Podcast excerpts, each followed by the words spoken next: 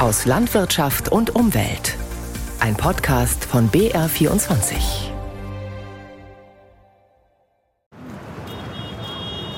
Ich bin voll dafür. Also das betrifft uns alle und daher haben sie ganz recht, dass sie alles zumachen. Wenn jeder, der jetzt unzufrieden ist, die Gesellschaft lahmlegt, dann ist es irgendwann nicht mehr lustig. Also meiner Meinung nach ist das alles gerechtfertigt, was die Bauern abzieht. Meine Schwester, die musste heute früh zur Arbeit, die arbeitet in der Pflege. Für sie war es sehr schwierig, zur Arbeit zu kommen. Ich bin selber sau jung. Ich weiß nicht, wie es weitergehen soll. Was, was kommt als nächstes? Wir, wir haben so viel eingespart an Kosten. Wie viel will wir uns noch wegnehmen, uns Landwirte? Es geht einfach nicht mehr. Die Bäuerinnen und Bauern haben eine Orgie von Einschnitten in zwei Jahren Ampelpolitik hinter sich. Ihr könnt gern buhen dafür, wir haben das gemacht, was richtig ist. Und ich weiß, dass euch das nicht reicht. Aber es wird jeder seinen Teil tragen muss, wenn der Staat sparen muss. Stimmen zu den Bauernprotesten am Ende von Bauernpräsident Günter Felsner und dem grünen Bundestagsabgeordneten Karl Beer. Es ist schon einige Jahre her, dass Traktorendemos in den Städten ein so großes Thema in der Gesellschaft waren, wir wollen diese Diskussion in den kommenden 20 Minuten wiedergeben, einordnen und als Fachsendung der Redaktion Landwirtschaft und Umwelt natürlich auch ein bisschen weiter treiben. Denn auch Ingrid Wolf und Christine Schneider, die Hosts in unserem Podcast Erntegut, alles gut, haben diese Woche über die Frage diskutiert, was schiefläuft in der Landwirtschaft. Schön, dass Sie zuhören. Am Mikrofon ist Angelika Nörr. Agrarsubventionen, Agrarpolitik und wer ist schuld an der fortwährend unbefriedigenden Lage der Landwirtschaft? Meine Kollegin Julia Haderecker hat Günter Felsner, Präsident des Bayerischen Bauernverbands, nach einem ersten Fazit dieser Protestwoche gefragt. Wie zufrieden sind Sie denn bisher mit den Protesten? Also ich bin natürlich äh, insofern äh, bedrückt, weil wir von der Bundesregierung zwei echt existenzbedrohende Vorschläge äh, bekommen haben. Aber ich bin glücklich und zufrieden mit dem, wie unsere Proteste im Moment laufen. Wir haben erwartet, dass wir unsere Bauern stark mobilisieren können, weil es um die Existenz geht, weil es um die Lebensmittelproduktion in Deutschland geht. Aber diese Dimension, dass wir nach wenigen Tagen schon mehr als 100.000 Menschen, äh, 80, 90.000 Traktoren auf der Straße hatten und dass sich die ganze Gesellschaft, alle Berufsgruppen äh, hinter uns stellen, diese riesige Dynamik, das hatte ich nicht erwartet und äh, die alle Veranstaltungen sind friedlich gelaufen. Das ist das Allerwichtigste. In den letzten Jahren war es ja oft so, da ging mal irgendwas gegen die Schweinehalter, dann ging es um rote Gebiete, also immer so spezielle Sparte. Und jetzt ist es so, dass alle Landwirte gemeinsam dastehen. Ist das jetzt auch mal was, was alle wieder so ein bisschen vereint? Es sind zwei Dinge wichtig. Natürlich vereint die Landwirte, weil alle fahren ihre Maschinen mit Diesel. Das vereint alle. Alle haben gleiche Betroffenheit. Aber, und das finde ich besonders äh, beeindruckend, äh, wir sind auch ein Stück weit politisch vereint. Sie haben das angesprochen. Es sind immer wieder mal verschiedene Gruppen auch mit verschiedener Richtung unterwegs. Und das ist uns gelungen im Deutschen und im Bayerischen Bauernverband ähm, als Dachorganisation, aber darunter jetzt alle in die Aktionen mit einzubeziehen, das gemeinsam zu machen. Und auch das ist ein Stück weit äh, die Kraft dieser Bewegung. Jetzt ist ja so, dass es aber in Interviews mit Landwirten oder auch auf Social Media von vielen heißt, eigentlich ist es mit dem Agrardiesel jetzt gar nicht so der Punkt, sondern es ist nur der, der das Tropfen, also das fast zum Überlaufen gebracht hat.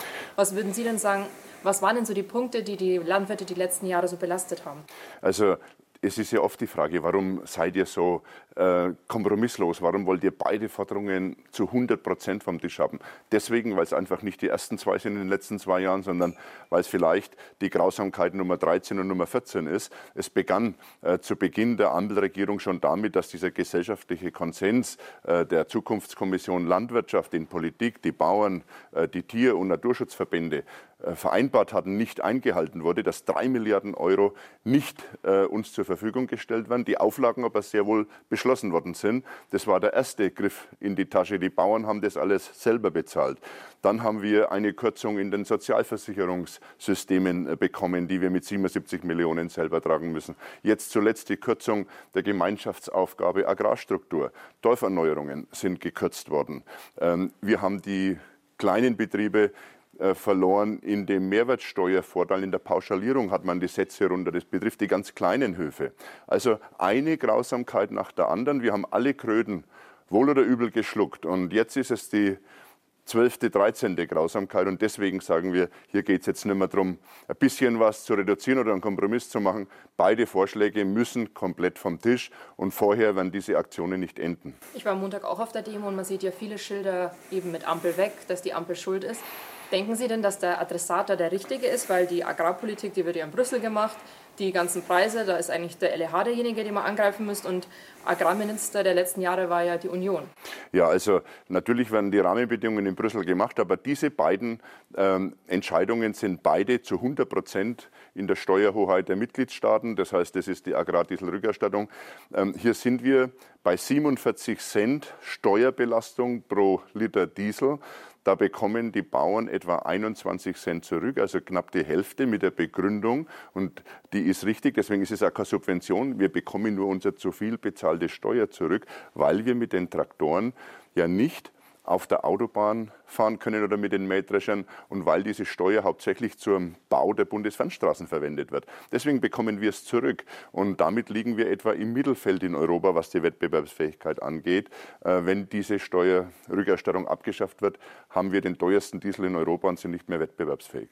Julia Haderecker im Gespräch mit Bauernpräsident Günter Felsner, der natürlich mit seinem Betrieb auch von Agrarsubventionen aller Art profitiert, nicht nur über die Steuerrückerstattung für den Agrardiesel. In erster Linie sind es flächengebundene Prämien, also Wer viel hat, dem wird dann auch viel gegeben. Und dieses Prinzip steht bei Wissenschaftlerinnen und Wissenschaftlern wie Alfons Bahlmann, Agrarökonom am Leibniz-Institut für Agrarentwicklung in Halle, eben schon lange in der Kritik. Ich glaube auch, dass die Landwirtschaft natürlich weiß, dass sie von vielen anderen Subventionen auch abhängig ist. Wir haben beispielsweise die EU-Flächenprämien und viele Wissenschaftler, mich eingeschlossen, fordern eigentlich, dass äh, längerfristig diese Direktzahlungen auch gekürzt oder gestrichen werden, um sie für beispielsweise Fördermaßnahmen im Bereich des Tierwohls oder im Bereich des Klimaschutzes einzusetzen. Und das sind dann aber eben keine Einkommensstützungen mehr, sondern das sind dann natürlich Kompensationen für besondere Leistungen, die die Landwirtschaft dann erbringen muss. Also mehr leistungsgebundene und weniger flächengebundene Subventionen, eine Forderung von Agrarökonom Alfons Bahlmann. Woran hakt es also in der Landwirtschaft oder welche Landwirtschaft wollen wir überhaupt haben? Anlässlich der Protestwoche haben auch Ingrid Wolf und Christine Schneider, die Hosts in unserem Podcast Erntegut alles gut, darüber diskutiert. Und mein Kollege Klaus Schneider hat die beiden Redakteurinnen an einen Tisch geholt. Zusammen kennt man euch auch als Hosts des Podcasts Erntegut alles gut. Wer den hört, weiß, dass ihr beide durchaus nicht immer einer Meinung seid. Also schauen wir mal, wie es denn bei den aktuellen Protesten aussieht. Sind die aus eurer Sicht gerechtfertigt? Gerechtfertigt oder überzogen, Ingrid? Also Klar versteht man den Ärger der Bauern, verstehe ich auch. Da läuft einfach seit Jahren vieles schief und da hat sich vieles angestaut. Wo ich schon meine Probleme habe, ist die Art des Protests, weil letztendlich geht es ja doch schon um Interessenprivilegien einer Berufsgruppe und die hat einfach Mittel, die andere nicht haben, wenn sie demonstrieren wollen, weil sie mit ihren Traktoren wirklich alles blockieren können und alle in Geiselhaft nehmen können. Also mir ist es am Montag so gegangen, ähm, da war alles blockiert, man kommt nirgendwo mehr hin, die Kinder kommen nicht in die Schule, die Leute nicht zur Arbeit. Also das ist schon ganz schön weitgehend. Mindelheim, da konnte niemand mehr in die Stadt und keiner mehr raus. Und wenn jetzt der bayerische Bauernpräsident noch damit droht, also man werde, wenn die Regierung nicht spurt, das ganze Land lahmlegen, also das geht mir einfach viel zu weit, da ist es Gemeinwohl gefährdet. Hm, Christine? Also, liebe Frau Wolf, äh, du übertreibst es jetzt mal wieder mit martialischen Worten. Also klar, äh, der Bauernverband sagt, wir könnten das Land lahmlegen, aber ich glaube, man darf die Bauern nicht vergleichen mit den Klimaklebern. Also die Proteste sind angemeldet. Äh, die Polizei ist vorne und hinten, die regelt es. Jeder, der durch muss, der wird durchgelassen. Also man konnte es überhaupt nicht so sehen. Und ähm, wenn du jetzt sagst, das ist ja nur eine Berufsgruppe, das stimmt auch nicht. Also schau dir doch mal die Demonstrationen an. Da äh, sind jetzt mittlerweile Spediteure dabei, da sind Handwerker dabei, da gehen ganz normale Leute auf die Barrikaden und schließen sich den Protesten an. Und jetzt nochmal zum Grund dieser Proteste, wenn man jetzt einfach nur mal vom Agrardiesel ausgehen, die Landwirte sagen zu Recht, also die Dieselsubvention oder diese äh, Steuerbefreiung in der Landwirtschaft soll gekürzt werden, aber das Dienstwagenprivileg, die Pendlerpauschale und die Steuerfreiheit für Flugbenzin bleiben, das kann es doch nicht sein. Es sind ja anscheinend nicht nur die Subventionskürzungen, um die es geht. Die Landwirte rechnen uns vor, wie viele Vorschriften und Forderungen von Gesellschaft und Politik auf sie einprasseln. Also äh, nochmal ganz konkret, worum geht es tatsächlich? Natürlich, diese angekündigten Kürzungen beim Diesel, die haben jetzt das Fass eigentlich nur zum Überlaufen gebracht. Der, äh, diesen Frust der Bauern, den gibt es ja schon länger. Ich sage jetzt mal ein Beispiel, die Düngeverordnung. Da fordert die Europäische Union seit langem, dass Deutschland das Problem in den Griff kriegen muss, dass in manchen Gebieten die Nitratwerte im Grundwasser zu hoch sind. Kommt zum Teil vom Düngen der Landwirte. Mhm. Also weist man rote Gebiete aus, in denen die Bauern weniger düngen dürfen. Das klingt vernünftig, nur es gibt viel zu wenige Messstellen, mit denen diese Nitratwerte erfasst werden. Dann ist die Frage, wird ein Bauer heute dafür bestraft, wenn vor 30 Jahren zu viel gedüngt wurde, denn Wasser hat ein sehr langes Gedächtnis. Und das Skurrilste, alle paar Jahre werden diese roten Gebiete neu eingeteilt. Das heißt, Bauer Huber oder Meier, der war vorgestern im roten Gebiet, gestern war er im grünen Gebiet, heute ist er wieder im roten Gebiet. Also sowas versteht keiner mehr. Aber Christine, das liegt doch auch daran, dass sich die Bauern seit 30 Jahren dagegen wehren, dass da was geregelt wird und dass es da äh, entsprechende Vorschriften gibt. Diese Düngeverordnung, die gibt es ja nicht zum Spaß. Wenn das Trinkwasser Schaden nimmt, dann muss man doch was unternehmen. Und das ist wieder mal so ein typischer Fall. Das sind die Forderungen dieser Stoderer, die nach Ansicht der Bauern von nichts eine Ahnung haben und einfach immer nur gescheit daherreden. Die sollen den Mund halten. Die sind aus meiner Sicht berechtigt, weil es ist auch ihr Trinkwasser, um das es hier geht. Und wenn man dann auch noch bedenkt, dass die Stoderer natürlich diese Subventionen, die die Bauern kriegen, letztendlich mitbezahlen. Ja, übrigens, stopp einmal das Wort Subventionen, das weißt du ja, ist ein absolut rotes Tuch für die Landwirte. Ganz offiziell heißt es Ausgleichszahlungen. Ja, Ausgleichszahlungen wofür?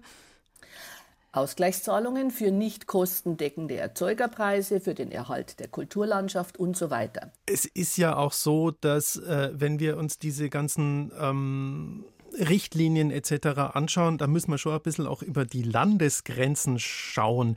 Welche Rolle spielen denn bei dieser ganzen Diskussion Brüssel, die GAP oder die gemeinsame Agrarpolitik der EU-Länder, die EU-Kommission und alle Spieler, die da beteiligt sind?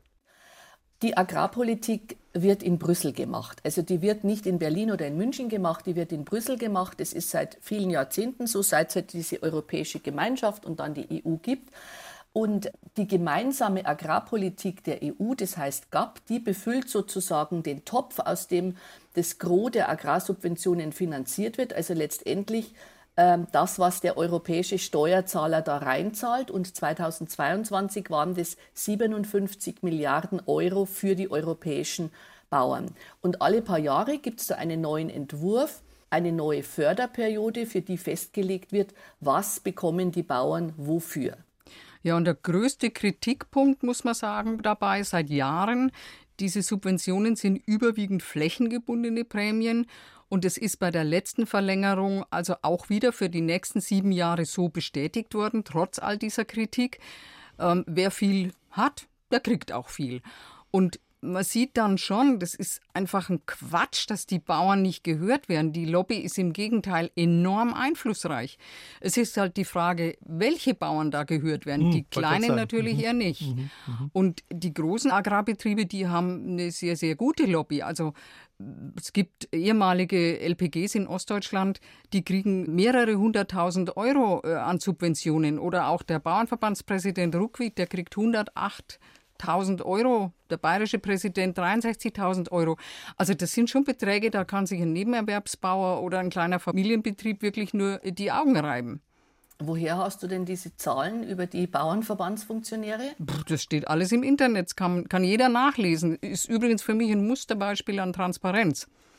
Okay, aber mittlerweile ist es ja so, das muss man der Gerechtigkeit halber auch sagen, die sogenannte Basisprämie, also das, was die Bauern Flächenprämie pro Hektar bekommen, die ist in den letzten Jahren immer weniger geworden. Das sind jetzt momentan in Deutschland rund 170 Euro pro Hektar. Dafür gibt es jetzt mehr Geld für Ökoleistungen, also zum Beispiel Blühstreifen oder mehr Fruchtfolgen am Acker, Feldgehölze und so weiter. Klingt vernünftig. Aber dieses System wird immer verworrener und komplizierter. Also wenn du als Landwirt einmal im Jahr deinen sogenannten Mehrfachantrag stellst, damit du Geld vom Staat bekommst, das ist der Wahnsinn. Naja, das beklagen die Landwirte ja auch jetzt bei den Demos. Also die Bürokratie ufert immer weiter aus. Aber das liegt natürlich auch daran, dass man versucht, es einfach gerechter zu machen und nicht alle über einen Kamm zu scheren, was man in der Landwirtschaft einfach nicht kann, weil es gibt ganz verschiedene Betriebe. Also die Bürokratie soll abgeschafft werden, ist die eine Forderung, die ich da jetzt raushöre. Ähm, andererseits geht es wohl auch nicht ohne. Wenn wir jetzt anschauen, wogegen protestieren die Bauern, sollten sich diese Proteste, diese Barrikaden vielleicht nicht auch gegen die Gesellschaft richten, die äh, möglichst billig beim Discounter einkauft oder auch gegen Brüssel und vor allem gegen den konzentrierten Lebensmitteleinzelhandel, der sie klein hält? Naja, also in erster Linie protestieren die Bauern jetzt mal gegen die aktuelle Regierung, weil die hat ihnen das Ganze ja auch eingebrockt. Mhm. Und die Verbraucher, ja, die, die klatschen im Moment ja sogar Beifall. Also man hört ja allgemein, dass die Bauern sehr viel Unterstützung finden und die Leute das verstehen. Aber ob das was am Einkaufsverhalten der Leute ändert, also wenn es zum Schwur kommt, da sind also die Lippenbekenntnisse ja meistens dann vergessen. Und dann zählt halt bei den allermeisten, auch bei Leuten, die sich leisten könnten, Hauptsache billig. Ja, Ingrid, da hast du natürlich recht. Es ist ein Riesendilemma. Also die Leute fordern Tierwohl, wollen aber billig einkaufen. Und die Landwirte sollen andere Ställe bauen. Das kostet Milliarden, aber zahlen will das keiner. Die sogenannte Borchardt-Kommission, also benannt nach dem früheren äh, Bundeslandwirtschaftsminister Jochen Borchardt, die hat ja 2020 schon ausgerechnet, dass man vier bis fünf Milliarden Euro Unterstützung für die Landwirte bräuchte pro Jahr. Rausgerückt hat der Finanzminister jetzt gerade mal eine Milliarde verteilt auf vier Jahre. Also da kann der Herr Özdemir noch so unglücklich reinschauen, wie er will. Er bekommt nicht mehr. Doch selbst wenn der Staat sagen würde, jawohl, wir geben jetzt 5 Milliarden Euro aus für den Umbau der Tierhaltung. Dann ist die nächste Frage, ja, woher soll das Geld denn kommen? Müsste man dann eine höhere Steuer auf Fleisch einführen, um das damit zu finanzieren? Die Diskussion gibt es ja, das Gegenargument, dann können sich nur noch reiche Leute einen Steg leisten. Also eins kann ich dir sagen, an dieses hochemotionale Thema Fleisch, da traut sich im Moment garantiert kein Politiker ran. Aber du hast natürlich völlig recht, man braucht Geld. Und aktuell hat niemand Geld, die Regierung am allerwenigsten, weil die oberste Devise nun mal klar ist nach dem Verfassungsgerichtsurteil, es geht um Sparen. Über die Schuldenbremse kann man diskutieren, aber das ist ein anderes Feld. Jetzt muss es einfach umgesetzt werden und zwar sehr, sehr schnell. Ja, es wurde ja gerade auch das Thema gefragt, äh, Lebensmitteleinzelhandel. Natürlich ist es auch ein Problem. Da gibt es ja diese Konzentration, also Aldi, Lidl, Edeka und Rewe, die haben zusammen 85,5 Prozent des Umsatzes im äh, Lebensmitteleinzelhandel. Das heißt, die diktieren eigentlich die Preise und sagen sozusagen auch den Bauern, wo es lang geht. Ja, und das ist ja auch eine Forderung der Bauern. Also Landschaftsverbindung fordert es zum Beispiel, ähm, dass Menge und Preis ihrer Produkte im Vorhinein äh, geklärt sein müssen. Das müsste man gesetzlich regeln. Ich wollte gerade fragen, nicht? wer kann das denn dann klären? Also ja, fordern kann man ja viel, aber an wen richtet sich so an die eine Politik. An die Politik. Also da müsste mhm. tatsächlich die Politik eintreten. Aber es ist nicht absehbar, dass das in irgendeiner Form passiert wäre oder ist? Jeder weiß es, äh, dass das eigentlich mal gemacht gehört, aber äh, du hast gerade gesagt, es traut sich keiner ran. Für das wählen wir Politiker aber eigentlich nicht. Das ist richtig. Auf der anderen Seite muss man, glaube ich, sagen, wir haben eine Menge Probleme, die alle gleichzeitig jetzt auf die Politik einstürmen. So ganz einfach ist es wohl auch nicht. Aber diese ganze Problematik in der Landwirtschaft, die wird seit Jahrzehnten verschlafen und verschleppt. Was würde denn tatsächlich jetzt nötig sein, damit man sowas wie eine konstruktive Landwirtschaftspolitik mit, mit allen Beteiligten irgendwie zustande kriegen könnte, eurer Meinung nach? Sehr schwierig. Also die Landwirte, wenn die jetzt auf der Straße sind, die kämpfen natürlich dafür, dass beim Agrardiesel diese Steuererleichterung nicht gestrichen wird, Andererseits sagen sie, eigentlich wollen wir gar keine Subventionen. Dieses ganze System ist ja irgendwie irrsinnig. Eigentlich wäre es uns viel lieber gerechte Preise. Fraglich ist, ähm, wie soll das funktionieren, gerechte Preise, und wäre dann die Welt in Ordnung? Natürlich nicht, weil Agrarökonomen sagen das ja schon seit Ewigkeiten, dass die kostendeckenden Preise oder gerechte Preise, diese Diskussion ist uralt, aber alle Versuche, sowas zu ermöglichen, sind in der Vergangenheit gescheitert. Also die haben, vielleicht erinnert sich der eine oder andere daran, in den 70er und 80er Jahren zu diesen Butterbergen und Milchseen geführt. Mhm. Also die Vorstellung, dass es sowas wie faire oder gerechte Preise geben kann, die ist in einem freien Markt, in einem freien Weltmarkt, in dem wir wirtschaften, überhaupt nicht realisierbar. Findet eigentlich so eine Art der Diskussion, wie ihr beide sie jetzt gerade geführt habt, auch unter den Beteiligten statt? Oder muss da erst noch ordentlich Dampf aus dem Kessel, bis da was Konstruktiveres passiert? Was meint ihr, wie, wie geht es denn jetzt weiter? Also ich glaube, wichtig wäre jetzt tatsächlich mal, dass die miteinander reden, die Politik und die Landwirte. Und da haben ja jetzt die Fraktionschefs der Ampelparteien angekündigt, dass sie am Montag jetzt in Berlin mal die Vertreter der Landwirtschaft eingeladen haben und miteinander reden. Das halte ich für absolut überfällig. Die Regierung ist ja zum Teil schon zurückgerudert, also die Kfz-Steuer wird nicht eingeführt für die landwirtschaftlichen Fahrzeuge. Aber bei der Agrardieselbesteuerung, da will der Kanzler ja angeblich hart bleiben. Christine, deine Einschätzung? Aber ja, ganz, ganz ehrlich, ähm, selbst wenn die Ampel jetzt nächste Woche doch sagen würde, okay, äh, dann nehmen wir halt auch diese Steuervergünstigung beim Agrardiesel, äh, die bleibt, dann wären also alle anderen Probleme der Landwirtschaft, über die wir gerade gesprochen haben, immer noch nicht gelöst. Ähm, mir wäre es noch wichtig, eins zu sagen, was für die Landwirte auch ein Riesenthema ist, Planungssicherheit. Mhm. Äh, wichtig, die Politiker ja. müssen uns sagen, was sie wollen und zwar nicht nur, was sie heuer und nächstes und übernächstes Jahr wollen, sondern wir brauchen diese Planungssicherheit für viele Jahre. Also der Landwirt kann nicht heute einen neuen Schweinestall bauen mit der gesetzlichen Vorgabe, zum Beispiel eine Abferkelbucht muss so und so groß sein. Und fünf Jahre später heißt es dann, ach, jetzt brauchen wir die aber einen Quadratmeter mehr und jetzt brauchst du eine Lüftung und einen Abluftfilter und so weiter. Das heißt, er muss dann wieder umbauen. Ganz ehrlich, wenn heute einer richtig viel Geld in die Hand nimmt und einen Stall baut, also muss ich echt sagen, der ist entweder mutig oder verrückt. Unter den jetzigen Bedingungen, wo es keine Planungssicherheit gibt. Also auch das ein wichtiger Punkt, der, wenn er dann nicht kommt, vielleicht wieder zu Protesten führen wird. Also ich nehme an, äh, zumindest, also das haben die Landwirte hingekriegt. Äh, die Diskussion ist derzeit wirklich massiv im Gange. Vielleicht setzt ja genau das in Gang auch, was ihr beide euch wünscht und fordert. Klaus Schneider im Gespräch mit der Landwirtschaftsredakteurin Christine Schneider und der Umweltredakteurin Ingrid Wolf. So viel für heute nach einer Woche Bauernproteste. Vielen Dank fürs Zuhören, sagt Angelika Nörr.